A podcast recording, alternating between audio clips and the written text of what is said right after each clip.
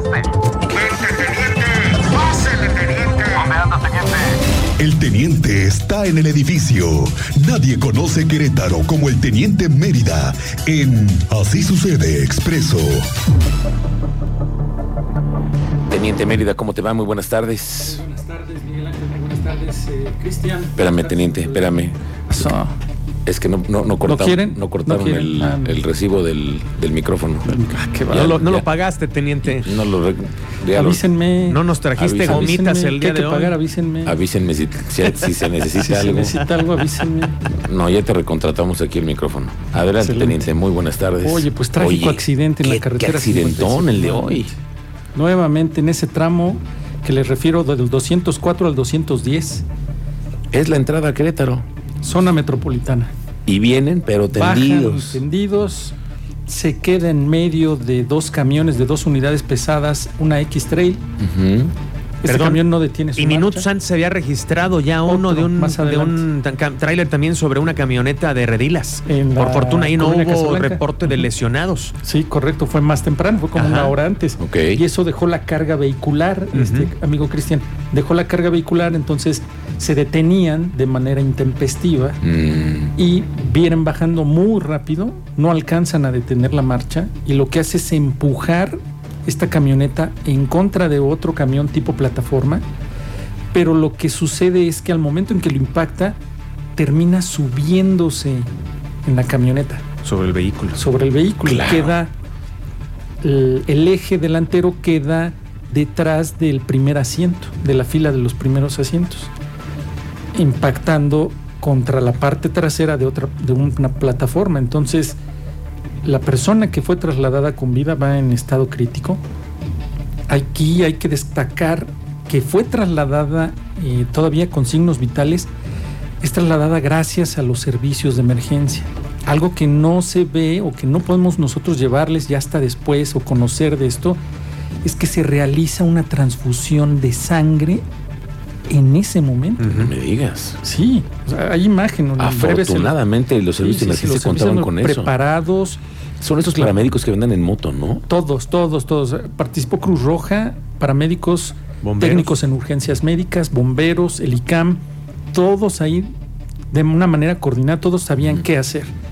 Entonces, lo que no ven ustedes en imágenes a veces por la distancia en la que nosotros transmitimos o no podemos acercarnos, es este tipo de acciones que permiten que una persona todavía pueda ser trasladada con vida, con signos vitales a un hospital Ok. aparte de la reanimación cardiopulmonar pulmonar que se le brindó.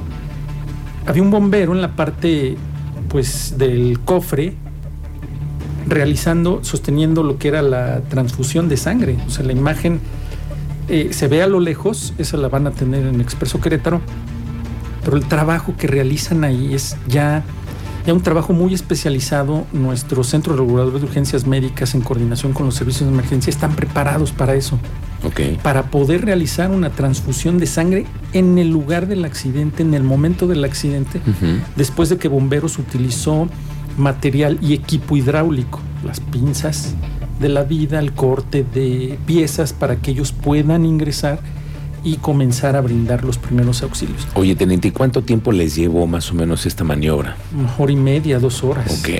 Y también O sea, se- sí, el tráfico está No, no, no, al pero o sea, que eso al ya por fue lo de menos lo que quedó el tráfico. Ahí es que ha sido trasladada todavía con signos vitales, todavía en la ambulancia. Presencié yo cómo van eh, brindando la reanimación cardiopulmonar. Uno de los paramédicos va arriba eh, bombeando. Suben a la ambulancia y todavía salen con, con el paciente con Ujú. signos vitales. Ok. Entonces hay que entregarlo en urgencias.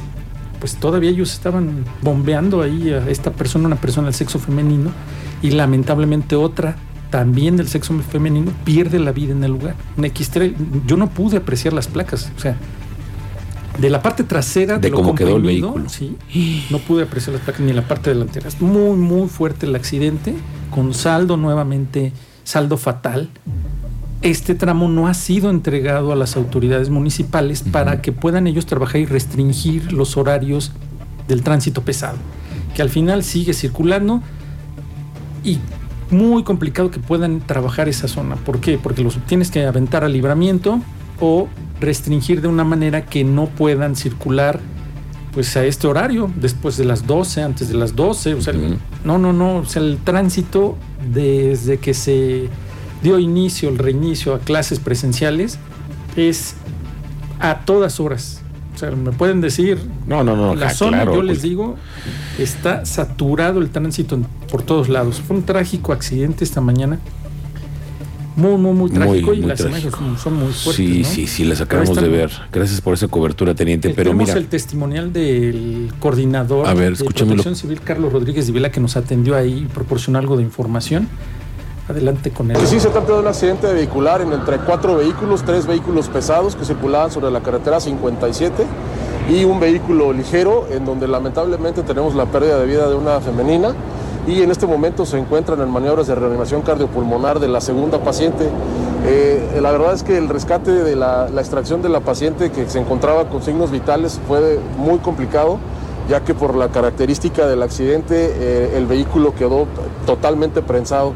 Eh, el equipo de rescate técnico de bomberos y de Cruz Roja, así como el Centro Regulador de Urgencias Médicas, han estado trabajando a lo largo de una hora, 45 minutos, casi dos horas con la paciente y en este momento, al momento de extraerla, por una condición de carácter clínico, eh, la paciente cayó en paro cardiorrespiratorio. En este- Déjame decirte que Querétaro se ubicó en la quinta posición a nivel nacional en el número de accidentes vehiculares durante el 2020, con información del INEGI. ok. Se reportaron 301.678 accidentes. En Querétaro, recuerden, en solo en la capital, en un año tuvimos 5.000 accidentes. Cinco mil. No, no, no. Oye, pero vamos a lo, a lo verdaderamente importante que es que las autoridades por fin resuelvan este asunto de, de quién es competencia. ¿Es, ¿Es un tramo federal? Ok, si es un tramo federal, entonces que las autoridades federales le pongan un estate quieto al transporte que viene tendido desde la autopista pesado. y que vienen entrando a una zona metropolitana, ¿no? ¿O Sí, por qué no utilizan y por qué no utilizan el, el libramiento Los Palmillas? libramientos tienen dos, Porque el de San. Miguel, ajá, el de a paseo. Pues sí, no, no es redituable. Ya cuando ellos hacen cuentas, pues estar pagando esas casetas por el libramiento ya no, ya no salen. Pero espérame, teniente, esto es burocracia de Pues la es- 4T, ¿eh? Al final es un trámite que no se ha podido resolver. Pues sí, porque el- yo he escuchado gobiernos de, este, de esta administración y de la pasada solicitando que este tramo se, Se le entregue. entregue al municipio para que el municipio entonces pueda crear un bulevar. Pues, Sí, bueno, es- ahí. ya se inventarán una cosa menos accidentada y menos peligrosa para todos. Pero eso es prácticamente algo que sucede en muchas partes de las, de- del país, ¿eh? que Sí, se, que varios se cruzan. tramos, Tú conoces muchas partes del, del- del país en el centro, cómo se cruzan también. Zacatecas, que, que van las eh, en Aguascalientes también te cruzan Tramos por la federales, ciudad, sí. pero se van entregando. En este caso no se ha entregado. No se ha podido entregar. Al día de hoy no está entregado al municipio. que alguien le avise a alguien, la SCT, O sea, que tienen que hacer algo. Ojalá que algo sí. Oye, pues ya, lamentable. En otro muy mala tema, noticia. Gracias, teniente, de eso. el robo a, a una empresa de mantenimiento eléctrico industrial para que veas que sí es negocio robarse las autopartes de los vehículos. Ujú. Les robaron catalizadores y sensores de oxígeno en al menos ocho unidades. Estas unidades se encontraban estacionadas. Tienen ellos ahí un lugar en específico Como donde un estacionan. Sí. Está con malla ciclónica, por ahí ingresan, cortan y por ahí ingresan durante la noche. Al día siguiente llega uno de los trabajadores, enciende una de las unidades y se percata del ruido, porque tú sabes que si te cortan esa pieza o te roban esa pieza, se escucha como si el mofle estuviera roto.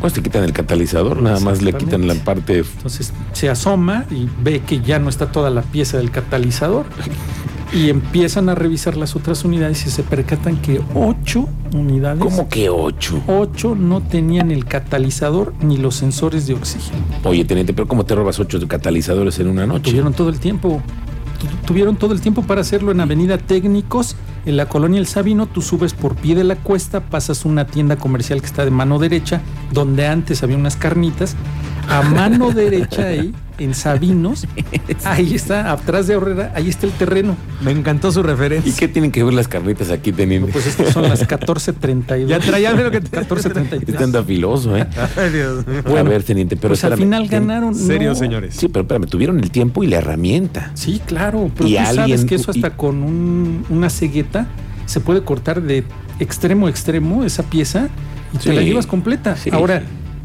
la maniobra que tienes que realizar para cargar ocho catalizadores.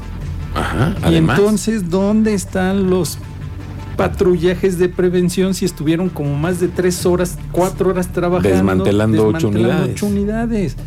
Entonces ya esto ya es reactivo, ya nos dejaron o nos están haciendo una policía reactiva en lugar de preventiva. Alguien no se dio cuenta. Ah, Oye, y pero Lo- no- los empleados sí, los- porque denunciaron. y nosotros Más los de un millón de pesos. Ajá. Más de un millón de pesos está evaluado los daños a las unidades.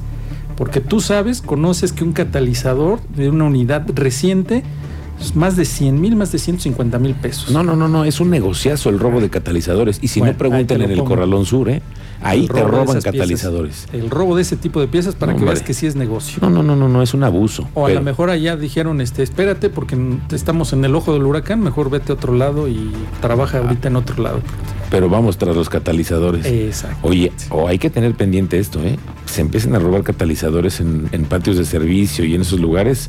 Al rato a ver si no los vemos en la calle. Al final tienen que comercializarlos. Exacto. ¿Y dónde están ¿Y esas dónde? autopartes? Exacto. Uy, qué buen dato nos acabas de dar para investigar, teniente. Bueno, Hay otro tema. Dime. Recuerdan que el 17 de enero en la colonia Los Reyes, en el municipio de Corregidora, una mujer fue privada de la vida. Pues ya la fiscalía ya cuenta con cuatro órdenes de aprehensión en contra de cuatro sujetos. Ya avanzó la investigación y está relacionado con sus actividades laborales entre la ofendida y estos cuatro sujetos. Ya están al acecho. Yo creo que no tardan en poner ya información de que varios ya fueron capturados. Ok. Entonces se va a esclarecer ese, del, el- ese tema de ese homicidio en corregidora. Y el fiscal ya declaró también que probablemente, como se los adelanté, el- sea la misma banda de la tienda comercial de los relojes Ah, sí, la tienen que algo que robó ver. con la tienda de teléfonos celulares. Que Yo se se los había adelantado. dos millones de pesos. Y lo confirmó.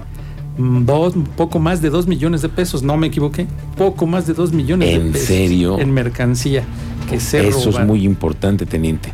Entonces, están tras se, ellos. se sabe que es una misma banda que están coludidos. Sí, sí, pues es una banda grande que se dedica a ese tipo de robos. No tardan en- también en dar, eh, ¿Algún detalle de eso? Pues sí, va Digamos a ser. que anda calientita la nota Ah, ahí. uy, uy, ya están, ya les están siguiendo la huella. Ya están- Mm, esa nota está a punto de salir.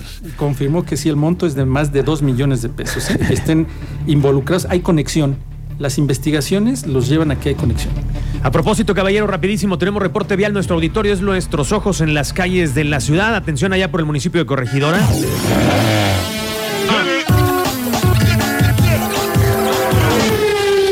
Mira, nomás para informarles, hay un accidente arriba del puente, aquí en el pueblito, que es la intersección del... Aquí donde están las gasolinerías, arriba del puente, es la intersección del pueblito con Olveras, sobre la Libra Celaya, para que tengan mucho cuidado. Y es precisamente en ese sentido, sentido a Celaya, para tener su- precaución. Gracias. Muchas gracias. Muchas gracias, a los seguidores. Teniente Mérida, escuchas. ¿en dónde te encontramos? Eh, en Twitter estoy como Mérida7776 atendiendo los reportes. Y en la calle, ahí lo encuentran al teniente, sí, sí. en la calle. Hay quejas, se las tengo pendientes, hay quejas. Bueno, mañana aquí les platicamos porque la productora ya está atrás Sí, de ya nosotros. chojitos, ya chojos. Vámonos